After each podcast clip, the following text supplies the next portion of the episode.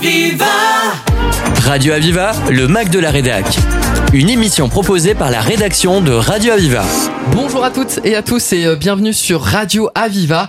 Notre invité du jour s'appelle Manuela Parra. Bonjour. Bonjour. Alors Manuela, vous êtes présidente de l'association Voix de l'extrême, poésie et culture. Et dans le cadre des quatrièmes rencontres franco-espagnoles, nous allons revenir ensemble sur cet événement. Ça se déroule du mardi 28 novembre au samedi 2 décembre 2023 à Montpellier. Plus précisément au lycée Jules Gued, à la Gazette Café et dans l'auditorium du musée Fabre. Alors tout d'abord, nous aimerions en savoir un petit peu plus sur vous. Est-ce que vous pourriez nous raconter votre parcours?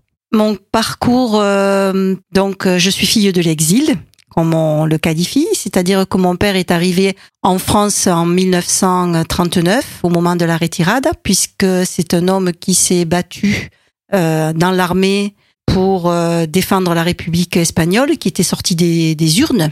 Et euh, donc euh, cette République espagnole qui a été euh, molestée par par le coup d'État de Franco et qui a été à l'origine de la guerre d'Espagne en 1936. Voilà. Et donc mon père avait 25 ans, mais il n'était pas tout seul. Il était euh, 500 000 à passer les frontières pour euh, se réfugier en France parce que euh, lorsqu'ils ont essayé de maintenir euh, la République en Espagne, ils étaient euh, un peu démunis, d'autant plus que euh, les Alliés, dont la France, l'Angleterre, ne les ont pas soutenus, alors que Franco était euh, soutenu par Hitler et Mussolini. Voilà. Donc euh, Guernica, enfin je je vais pas refaire un cours d'histoire parce que c'est pas le propos. Mais euh, donc euh, nos parents ne parlaient pas de cette histoire jamais. C'était euh, c'était un couvercle et euh, et donc euh, je n'avais jamais jamais appris l'espagnol. Et surtout ce qu'il fallait c'est pas faire de bruit et euh, s'intégrer. Voilà. Et puis quand mon père est mort, ma mère m'a remis des poèmes que mon père avait recopiés dans les camps, notamment à Argelès, puisque les Français ont accueilli les républicains, les combattants espagnols, et ils les ont mis dans des camps euh, sur les plages, à Argelès, euh, à Barcarès, euh, voilà, et bien d'autres camps, hein, puisqu'il y avait beaucoup de camps en France. Et quand euh, voilà, et je ne connaissais rien, euh, et donc j'ai découvert ces, ces poèmes et euh, tout le, toute l'approche culturelle, qui l'activité culturelle qui existait dans les camps euh, parce que la culture était au cœur du projet de la deuxième République espagnole. Voilà. Donc moi je suis issue de tout cela et depuis des années, euh, donc depuis euh, 20 ans, je, je- j'ai d'abord re- rebroussé le chemin de l'exil de mon père pour comprendre puisque je connaissais rien et puis euh, et je et je me bats et je lutte pour la réhabilitation des Espagnols en France et ailleurs. Voilà. Le thème cette année c'est culture, engagement et résistance. Pourquoi ce choix? Parce que euh, pour les Espagnols, la culture, comme je vous l'ai dit, est au cœur de la, République espagnole et l'éducation populaire aussi. Et donc, euh, elle était indissociable de la transformation sociale et de l'élévation des hommes. Voilà. Et donc, euh, dans tous les et, la culture n'était pas une, diffusion culturelle ou une approche élitiste. Euh, et donc, euh, partout, euh, ils se sont battus en, en, en, en l'utilisant. Hein, le projet, c'était vraiment la transformation sociale. Et donc, c'était un moyen de, de résister. Et c'est une approche de la culture que on a souvent euh, pas trop mise en avant euh, parce que bon, dans nos sociétés, euh, la culture, culture espagnole, c'est soit le flamenco ou la tortilla. Euh, soit, euh, si vous voulez, euh, d'un point de vue plus politique, dans le moment où il y a eu tout ce patrimoine artistique et littéraire qui a été mis en avant, eh bien, euh, certains engagements disaient non, non, mais on va pas parler de ça parce qu'il faut oublier cette histoire. Voilà, ça, ça a été un pas. Et puis les autres disaient non, non, mais si on parle de ça, on va montrer que euh, les artistes qui étaient dans les camps ou les Espagnols qui étaient dans les camps, eh ben, finalement, ils la- ils ils s'amusaient, quoi. Voilà. Donc c'est un petit peu. Et, et, et moi, j'ai eu envie de montrer comment euh, les républicains espagnols euh, avaient euh, utilisé la culture pour travailler sur, euh, pour montrer, pour montrer ce qu'ils avaient, ce qu'ils vivaient, hein, puisqu'il y a eu, et ce qu'ils avaient vécu. Voilà. Et j'ai aussi eu envie de montrer comment euh, des Français euh, se sont engagés pour défendre la République dans un pays qui avait décidé de pas de pas la défendre la République espagnole et hein, je m'entends il y avait il y avait cette réelle envie d'être entendu à l'époque? Bien sûr, ben, regardez Malraux, regardez Camus, regardez, enfin je veux dire bon, euh, et ça n'a pas été les seuls. Donc euh, et combien se sont engagés en Espagne hein, euh, Ne serait-ce qu'en photographie, euh, vous avez Capa, vous, je veux dire bon, euh, c'est quand même, ce sont quand même des des personnes qui nous montrent l'exemple. Voilà. Donc on balaye, ça fait des années, c'est le but de l'association, puisque l'association, si vous voulez, euh, souhaite placer la culture au cœur de son engagement. Voilà. Euh, c'est la quatrième édition. Euh, sur les troisième éditions, sur les trois autres éditions, on a travaillé sur euh, des thèmes spécialisés. Et là, on arrive à un thème beaucoup plus large. Allez, tout de suite, on fait une pause musicale et on revient juste après. Aviva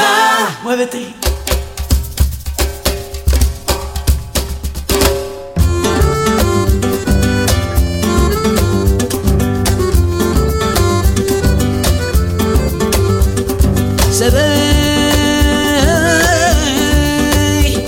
se ve desde la barata por el monte, monte, monte.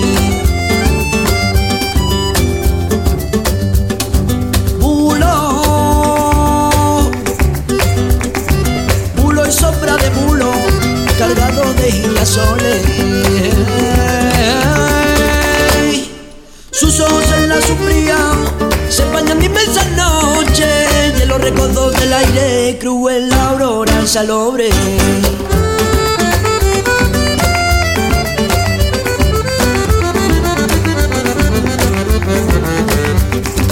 Un cielo de mulo blanco cierra sus horas sobre, dando la quieta penumbra y un final de corazones. Y el agua se pone fría para que nadie la toque agua local descubierta por el monte, monte, monte.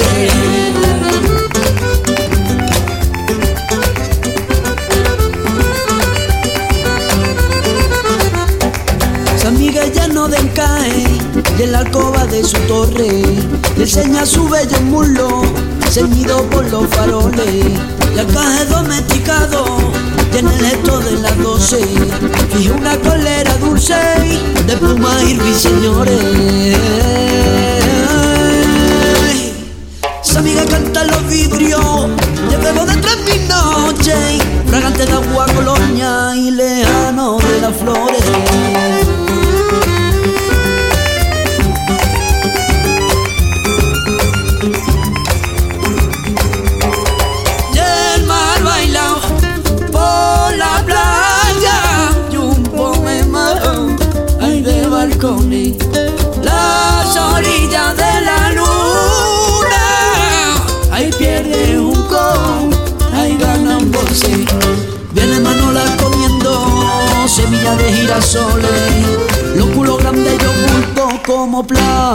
recobré.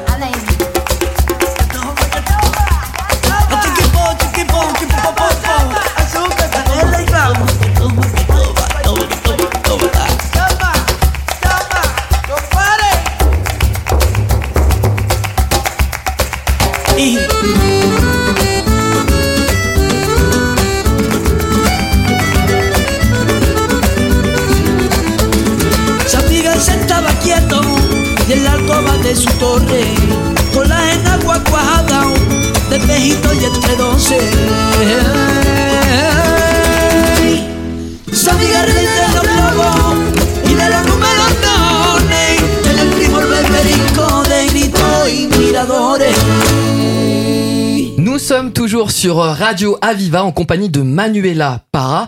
Est-ce qu'on pourrait revenir sur la programmation des quatrièmes rencontres franco-espagnoles? Oui, ben écoutez, moi je suis contente cette année parce que on, réaffirme nos engagements et on les réaffirme vraiment dans le lieu de la lumière et de la connaissance, euh, qui est le lycée Jules Gued, dans un lieu où on travaille sur de la transmission. Donc euh, cette année, euh, on va travailler là sur. alors c'est réservé aux lycéens dans la journée, euh, et on va présenter euh, tout ce qui touche autour de l'art et de l'art dans les camps. Et on a euh, l'intervention chaleureuse et, donc la présence de d'Aurel qui va présenter le film sur Bartoli. Et avant cela, moi, je ferai une intervention sur l'art dans les camps, un vrai message. Voilà, des, des œuvres qui ont été faites dans les camps. Et le soir, parce qu'on veut réaffirmer notre soutien au corps enseignant et aux valeurs républicaines françaises, on a proposé de faire l'inauguration dans le, au lycée Jules Gued et de présenter une exposition de Manolo Baliente, qui est un artiste qui a gravé des, des, des gravures, qui a, sculpté des gravures sur des morceaux de bois qu'il a ramassés quand il était interné dans les camps de, Barcarès et, et d'Argelès. Et on va les présenter au public euh, qui sera présent pour cette inauguration. Donc euh, c'est un moment important pour nous euh, de parler de la République avec ceux qui, qui ont combattu pour des valeurs républicaines. Ensuite, le lendemain, le mercredi, on, on va travailler au Gazette Café euh, avec l'intervention de Pierre Berland sur euh, la littérature euh, engagée, comme je vous ai dit tout à l'heure. Et Pierre va faire une intervention. C'est Pierre est prof d'histoire justement au lycée Jules Gued, et c'est avec lui qu'on qu'on produit, qu'on construit le programme. Et on va, il va nous faire partager sa connaissance autour des écrivains engagés. Donc on a parlé de Malraux, on a parlé de Camus, on a parlé aussi de poètes comme Alberti, comme Neruda, comme voilà, on dépasse un peu, bien entendu, les périmètre espagnol, et puis, enfin, de, de, de l'Espagne. Et puis, le lendemain, on se retrouvera pour le 110e anniversaire, et ça, c'est un énorme bonheur, pour le 110e anniversaire de Albert Camus, qui est un homme qui euh, euh, nous a dit qu'il fallait dire oui et qu'il fallait savoir dire non, qu'on peut pas rester comme ça dans des, des, des, des, ni oui ni non par rapport à des engagements et des valeurs. Et donc, euh, ce sont euh, des, des, Camusiens qui vont venir nous parler de son engagement euh, envers l'Espagne et la République espagnole à la salle Pétrarque à 18h. Donc un moment important aussi parce que on va mettre en évidence celui qui a à l'origine aidé beaucoup l'édition de, de, de, la révolte des Asturies et de l'état de siège, qui est Edmond Charlot, qui a fini sa vie à Pézenas et qui, euh, si vous voulez, était un compagnon de route de, en Algérie de, de Camus et euh, qui a l'a aidé à, à, publier. Et donc, euh, ce sera Jean-Charles Domès qui a une librairie à, à Pézenas, qui a très bien connu Edmond Charlot, qui, avec Cécile, Marie-Cécile Venn, qui est la compagne de Charlot, seront présents pour cet hommage. Il y aura aussi des, des comédiens qui liront des extraits, voilà. Et ensuite, le vendredi, euh, nous serons euh, donc au musée Fabre le premier. Et là, j'ai le plaisir d'accueillir euh, Isaiah Grignolo, qui est un artiste contemporain engagé, qui est un artiste visuel, qui est un cinéaste et qui mêle à la fois dans son travail le cinéma, la poésie, euh, les performances et euh, comme il s'agit d'un film qui s'appelle Auschwitz on the Beach, qui va parler de l'exil de la Méditerranée, eh bien on, a souhaité apporter notre soutien à SOS Méditerranée euh, et nous, nous, nous sommes en partenariat au cours de cette de cette soirée qui, qui va être un moment important, hein, puisqu'il va y avoir la projection d'un film de, de Isaiah. Il expose actuellement euh, au musée de la Reina Sofia à Madrid. et il nous fait vraiment le plaisir de venir. J'en suis très touchée d'ailleurs. Et euh, le 2, à, toujours au musée Fabre, à partir de 14h30, on reçoit euh, Pauline et, Madeleine Arias qui vont nous parler de l'amitié singulière entre Picasso et Arias. Et cet homme Arias, qui était un républicain espagnol en exil, coiffeur, d'une culture extraordinaire qui, euh, qui a été l'ami de route de la fin de la vie de Picasso à, Val à Valoris. Et donc, euh, à, qui, à qui Picasso a offert beaucoup d'œuvres. Euh, et quand Picasso est mort, on lui a proposé de venir euh, pour acheter ses œuvres. Et puis lui, il a dit non, parce que s'il n'y a, il a pas de richesse si elle n'est pas partagée. Et donc, il a offert toutes les œuvres que Picasso lui avait offertes et qui sont très spécialisées parce que ce, comme il était coiffeur, c'était des, des, des, des, des, plateaux euh, de, et, de barbier, etc., etc., des boîtes dans lesquelles il mettait ses outils qui sont exposés. Et en fait, euh, si vous voulez, euh, aujourd'hui, ils sont exposés au musée de Buitrago de Lozoya, puisque c'est le musée, le, la, le village natal de Arias. Et le musée est gratuit, donc dans un tout petit village dans la montagne d'Espagne. Et donc, euh, on peut y aller, on peut en profiter. Et je trouve que c'est euh, c'est merveilleux, quoi. Et en fait, euh, ensuite, il y aura Vicente Pradal, qui, euh, qui lui viendra nous lire le, le discours de Garcia Lorca. Euh, Garcia Lorca qui nous disait, et ça j'ai très envie de vous le lire parce que c'est trop beau aussi, quoi. La devise de la République doit être la culture. La culture parce que ce n'est qu'à travers elle que peuvent se résoudre les problèmes auxquels se confronte aujourd'hui le peuple, plein de foi, mais privé de lumière. N'oubliez pas que l'origine de tout est lumière. Donc voilà. Et donc euh, Vicente Pradal, son, grand, son arrière-grand-père était instituteur de Garcia Lorca. Et donc Vicente a traduit cette allocution euh, que Garcia Lorca a donnée au moment de l'ouverture de la bibliothèque de son village à Fuente Vaquero. Et, euh, et donc je trouve que ça va être un bon moment puisque Vicente c'est aussi une icône pour nous, pour les Espagnols, un chanteur flamenco. un traducteur, là on, on travaille souvent, enfin quelquefois ensemble. Et on va finir par Antonio Orihuela, qui est un poète euh, engagé, contemporain. Et ça va être un bon moment aussi, et je l'en remercie parce qu'il vient aussi euh, chaleureusement. Merci beaucoup Manuela. C'est déjà la fin de cette émission. Vous pouvez euh, la retrouver en podcast sur le site et à très vite sur Radio Aviva. C'était le Mac de la Rédac sur Aviva. Retrouvez cette émission en podcast sur radio-aviva.com.